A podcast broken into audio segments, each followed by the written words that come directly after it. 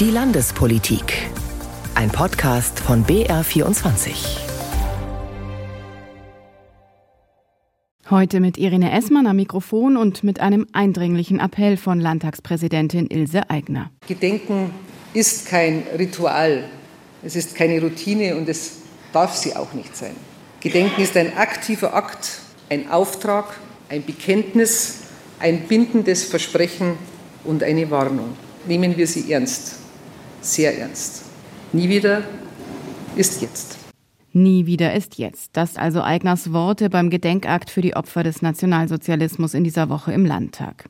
Der mit einem fraktionsübergreifenden Dringlichkeitsantrag von CSU, Freien Wählern, Grünen und SPD ein Zeichen setzte gegen die AfD. Der aber auch mit der Mehrheit der Regierungsfraktionen dafür gesorgt hat, dass zwei AfD-Kommunalpolitiker ehrenamtliche Richter am Bayerischen Verfassungsgerichtshof sind. Warum? Wie passt das zusammen? Auch darum geht's in dieser Sendung. Außerdem schauen wir nach Lindau zum Parteitag der Bayerischen Grünen, bei dem an diesem Wochenende ein neuer Vorstand gewählt wurde. Und so viel sei schon mal verraten, nicht alles beim Alten blieb. Zuerst aber fasst Ute Rauscher nun den Gedenkakt zur Erinnerung an die Opfer des Nationalsozialismus zusammen. Die Präsidentin des Bayerischen Landtags Ilse Aigner hat das Erinnern an die Opfer des Nationalsozialismus mit einer eindringlichen Mahnung an Politik und Bevölkerung verbunden. Mehr denn je ist uns gerade in diesen Tagen klar, diese Geschichte endet nicht 1945. Die Gegenwart ist der Geschichte enteilt, dass nie wieder. Es hat uns eingeholt. Mit Blick auf den Überfall der Hamas auf Israel sagte Eigner, es gebe weltweit ein erdrückendes Maß an Antisemitismus, Judenhass mit und ohne Migrationshintergrund. Dieser Judenhass bestehe überdurchschnittlich oft unter jenen Muslimen, die die Werte der westlichen Welt ablehnten. Wer Teil unseres Landes sein will, muss Teil unserer Erinnerungskultur sein, unseres Kampfes gegen jeden Antisemitismus und unseres Bekenntnisses zum Staate Israel. An dieser roten Linie enden Toleranz und Gastfreundschaft ohne Wenn und Aber. Scharfe Kritik übte die CSU-Politikerin an den, wie sie sagt, radikalen Kräften, die Pläne zur Deportation ganzer Bevölkerungsgruppen schmiedeten. Geschichte werde hier zur Schablone, warnte Eigner mit Blick auf die AfD. Dann sind alle demokratischen Parteien in der Pflicht, sich diesen Plänen entgegenzustellen. Mit einer Politik, die Probleme löst, die Sorgen bahnt und die die Menschen wieder begeistert für Demokratie und Freiheit und all das, wovon wir aus tiefstem Herzen überzeugt sind. Zum Wohle der Menschen. Die Landtagspräsidentin wendete sich in ihrer Rede auch direkt an die bayerischen AfD-Abgeordneten, von denen viele dem Gedenkakt beiwohnten. Deren Täter-Opfer-Umkehr bezeichnete sie als ungeheuerlich. Persönlich sprach sie den Fraktionsvorsitzenden der AfD im Bayerischen Landtag, Martin Böhm, an, der ihr unterstelle, sie würde die AfD hassen. Da irrt er. Ich hasse nicht. Das ist für mich überhaupt keine Kategorie.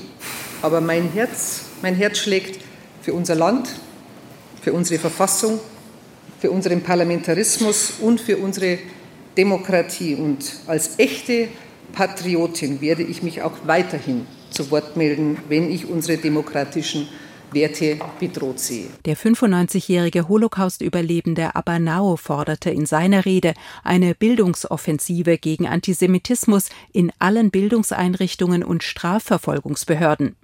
Seine Begegnungen mit Kindern und Jugendlichen habe er als die beste Prävention gegen das Gift des Antisemitismus erlebt. Kein Mensch wird als Antisemit geboren. Seine Eltern, die ganze Gesellschaft stehen in der Pflicht, die Kinder von Hass, Antisemitismus und Rassismus zu schützen. Am Gedenkakt im Bayerischen Landtag waren auch Schülerinnen und Schüler beteiligt. Ihre Performance über Antiziganismus zeige, so Abanao, wie ernsthaft sich Jugendliche mit diesen Themen auseinandersetzten. Ute Rauscher berichtete. Nie wieder ist jetzt. Das dürfte auch die Triebfeder gewesen sein für CSU, Freie Wähler, Grüne und SPD, einen gemeinsamen Dringlichkeitsantrag in den Landtag einzubringen. Der Inhalt, die Verurteilung von so einigem undemokratischen Gebaren von AfD-Abgeordneten in und aus Bayern. Arne Wilsdorf. Die Idee, das Amt der Landtagspräsidentin durch eine Verhaftung des AfD-Abgeordneten Hallember im Plenum zu beschädigen, hat die demokratischen Parteien zusammengeschweißt. Klaus Holleczek, CSU-Fraktionschef. Ihnen geht es darum, den Staat zu unterlaufen, diesen Staat abzuschaffen, die Demokratie abzuschaffen, den Menschen die Freiheit zu nehmen. Sie wollen etwas ganz anderes. Sie wollen etwas, was wir in unserer Geschichte schon hatten, was keiner mehr braucht. Das wollen Sie und wir wollen das nicht. Und mit aller Kraft werden wir dagegenhalten. Für die Grünen lobt Vizefraktionschef Johannes Becher den gemeinsamen Dringlichkeitsantrag. So uneins, wie wir uns inhaltlich oft auch mal sind, so geeint sind wir in der Wertschätzung dafür, in einer Demokratie leben, arbeiten und debattieren zu können, in den Farben getrennt, in der Sache vereint. Werte demokratische Kolleginnen und Kollegen, herzlichen Dank dafür. Es war höchste Zeit. AfD-Vizefraktionschef Richard Graupner sieht darin eine Anti-Rechtshysterie. Sie trägt zur weiteren Spaltung des Landes und zur weiteren Radikalisierung des politischen Diskurses bei.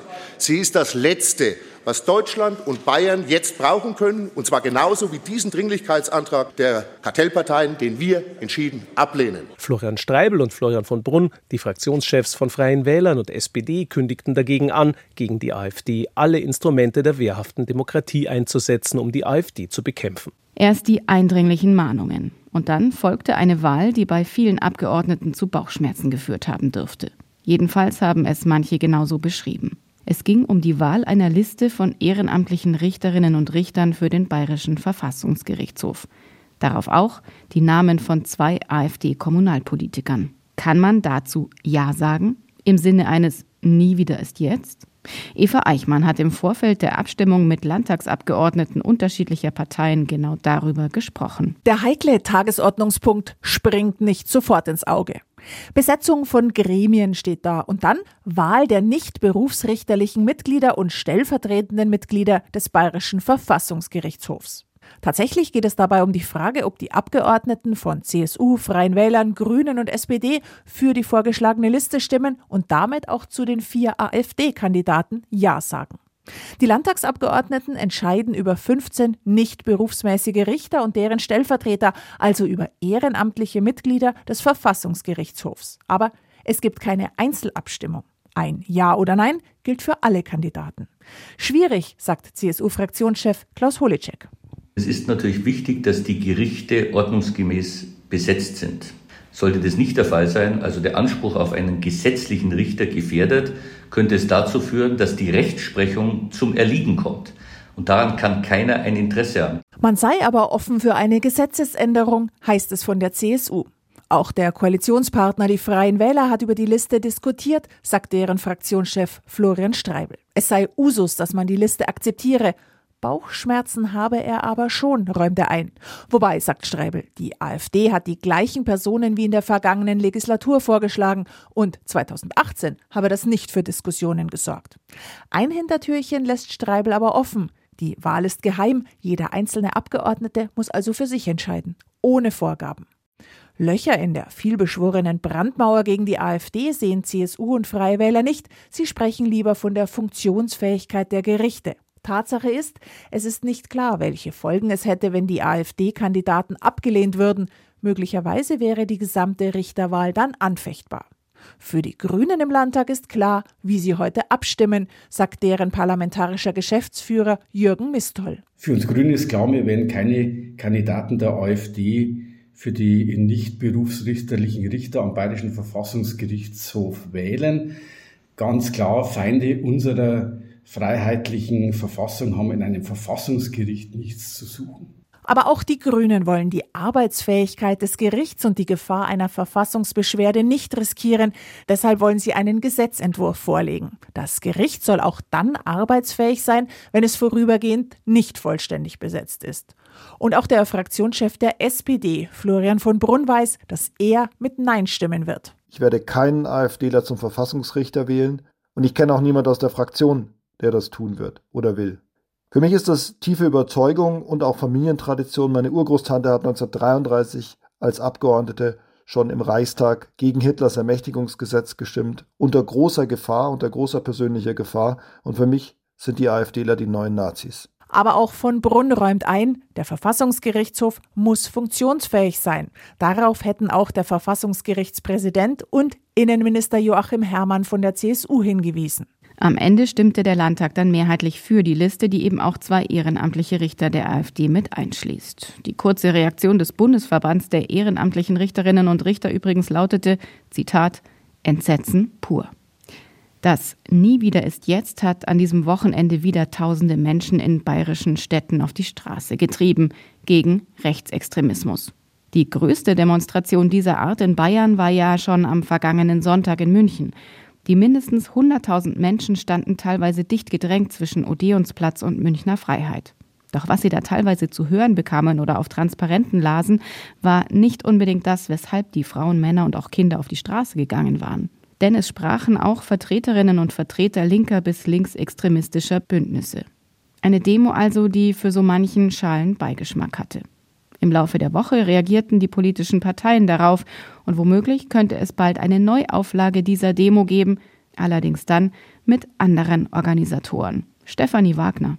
Von einer Sternstunde des Münchner Bürgertums spricht der bayerische Justizminister und Vorsitzende der CSU München, Georg Eisenreich, mit Blick auf die über 100.000 Teilnehmer der Demonstration gegen Rechtsextremismus am vergangenen Sonntag.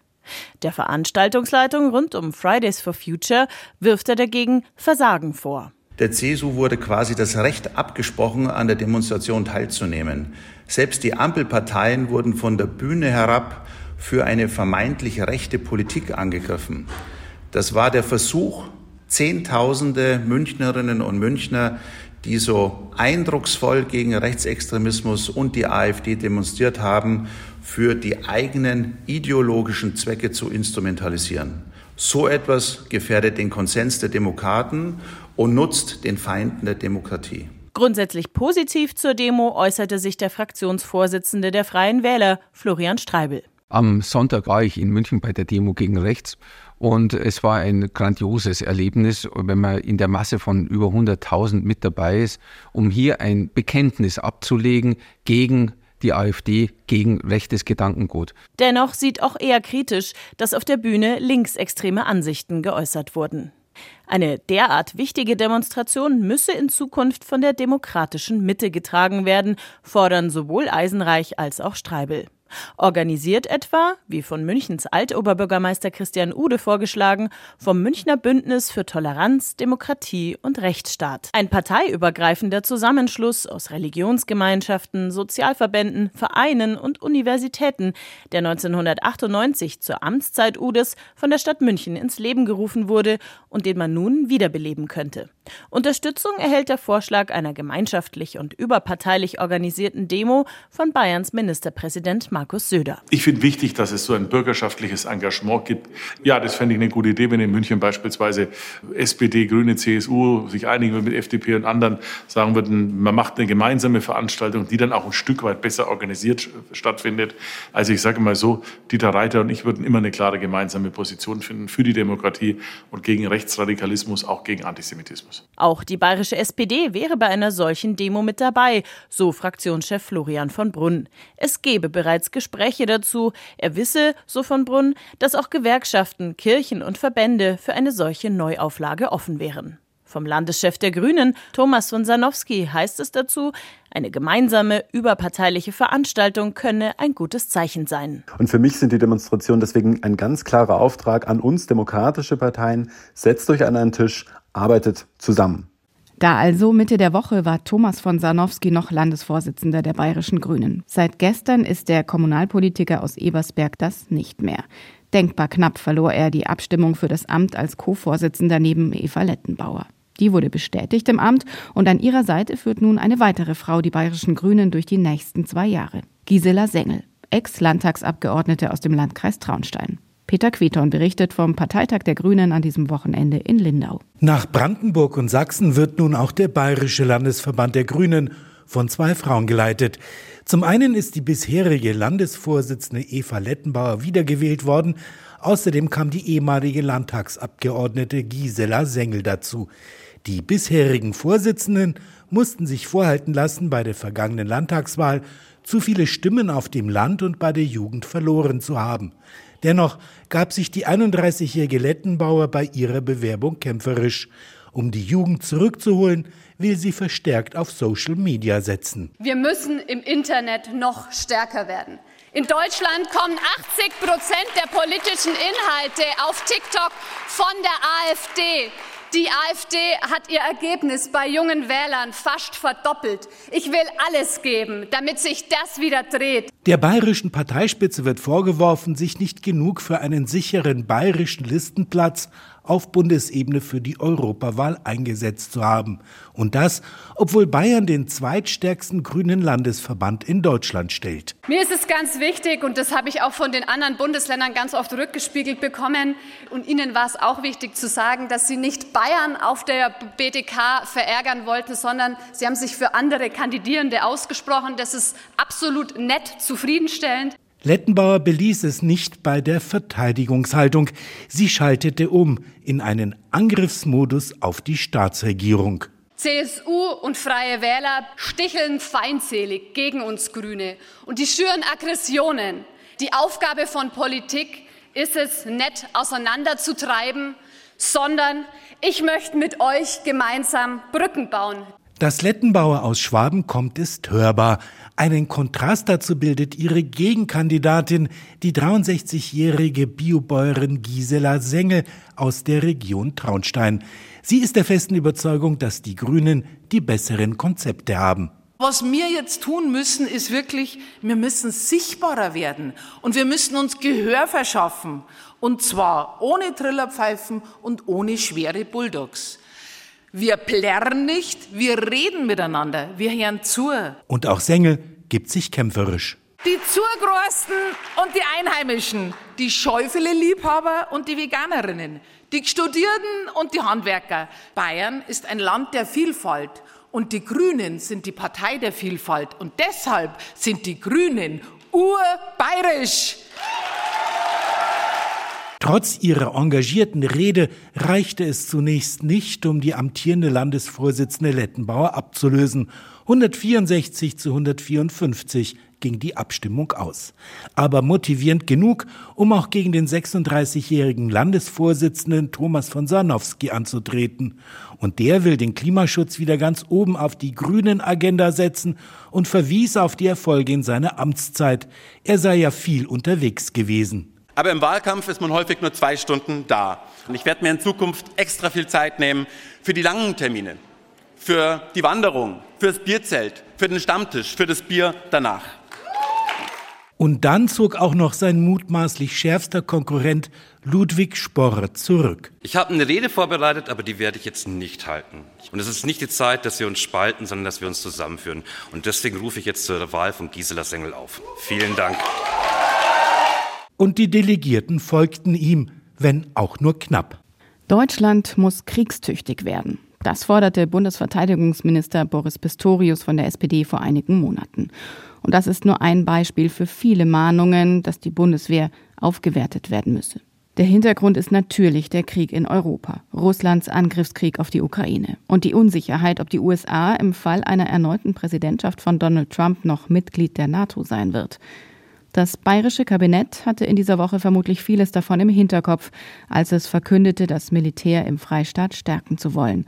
Was das nun konkret heißt, dazu Arne Wilsdorf. Die Staatsregierung will per Gesetz die Bundeswehr in Bayern fördern, laut Staatskanzleiminister Florian Herrmann. Um die Bundeswehr bei der Bewältigung der Landes- und Bündnisverteidigung zu stärken und als Standort für Streitkräfte und Wehrindustrie noch attraktiver zu werden. Die Staatsregierung will mit dem Gesetz sogar ein Kooperationsgebot von Hochschulen und Bundeswehr vorschreiben.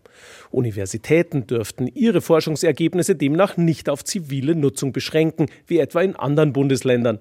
Verena Oskian, Hochschulsprecherin der Landtagsgrünen. Die bayerischen Hochschulen jetzt dazu verpflichten zu wollen, Militärforschung zu betreiben, schießt den Vogel ab.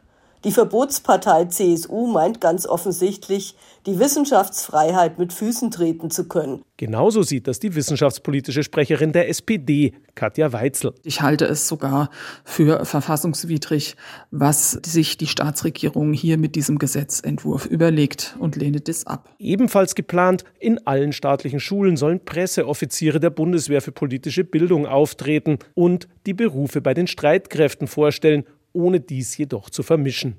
Kein Problem für Simone Fleischmann vom Lehrerverband BLLV. Die Besuche dürften nur nicht zur unkritischen Verherrlichung von Militär und Waffen führen. Und zum Ende der Sendung schauen wir noch einmal in den Landtag, denn neben der großen Plenarsitzung am Mittwoch mit dem Gedenkakt für die Opfer des Nationalsozialismus haben auch wieder die einzelnen Ausschüsse getagt. Und im Bildungsausschuss hat sich die neue Kultusministerin Anna Stolz vorgestellt, mit Nachrichten zur künftigen Lehrerversorgung, wie Ute Rauscher berichtet. Mehr Lehrkräfte für Bayerns Grundschulen, das ist die gute Nachricht für Familien im Freistaat. Die Versorgung werde sich in den nächsten Jahren voraussichtlich etwas erholen, sagte Bayerns Kultusministerin Anna Stolz von den Freien Wählern, dem BR. Das gehe aus den Zahlen der bayerischen Lehrerbedarfsprognose 2023 hervor. Stolz begründete die Entspannung an den Grundschulen mit den erfolgreichen Maßnahmen des Kultusministeriums, um Lehrpersonal zu gewinnen. Insgesamt bleibe die Versorgung mit Lehrkräften allerdings angespannt, sagt die Ministerin. Im Bereich der Mittelschule eher längerfristig ähm, eine angespannte Versorgungslage. Realschule und Gymnasium aktuell noch eine insgesamt gute Versorgungslage, aber die wird in den nächsten Jahren schwieriger werden. Förderschulen macht sich bemerkbar, dass wir diese zusätzlichen Lehrstühle gegründet haben und in beruflichen Schulen sind auch nicht alle Bereiche abgedeckt. Die freie Wählerministerin versprach, dass auch in den kommenden Jahren jede Lehrkraft eingestellt werde. Und im Verkehrsausschuss des Landtags waren Vertreter der Bahn zu Gast. Das Thema das Verkehrschaos nach dem Wintereinbruch Anfang Dezember. Stromlose Oberleitungen, vereiste Weichen, Kurzschlüsse durch herabfallende Bäume und nicht geräumte Bahnsteige, so dass Züge an Stationen nicht halten konnten. Fast 50 Zentimeter Neuschnee hatten in der Nacht vom 1. zum 2. Dezember für Chaos gesorgt. In weiten Teilen Bayerns wurde der Bahnverkehr kurz vor 11 Uhr nachts eingestellt. Die Geschäftsführerin der Bayerischen Eisenbahngesellschaft, der Bestellerin von Zugkilometern, Bärbel Fuchs, sieht die Verantwortung bei der Deutschen Bahn. Sie stellt die Wintertauglichkeit der Bahn in Frage und wirft ihr vor, insbesondere im Raum München unvorbereitet gewesen zu sein.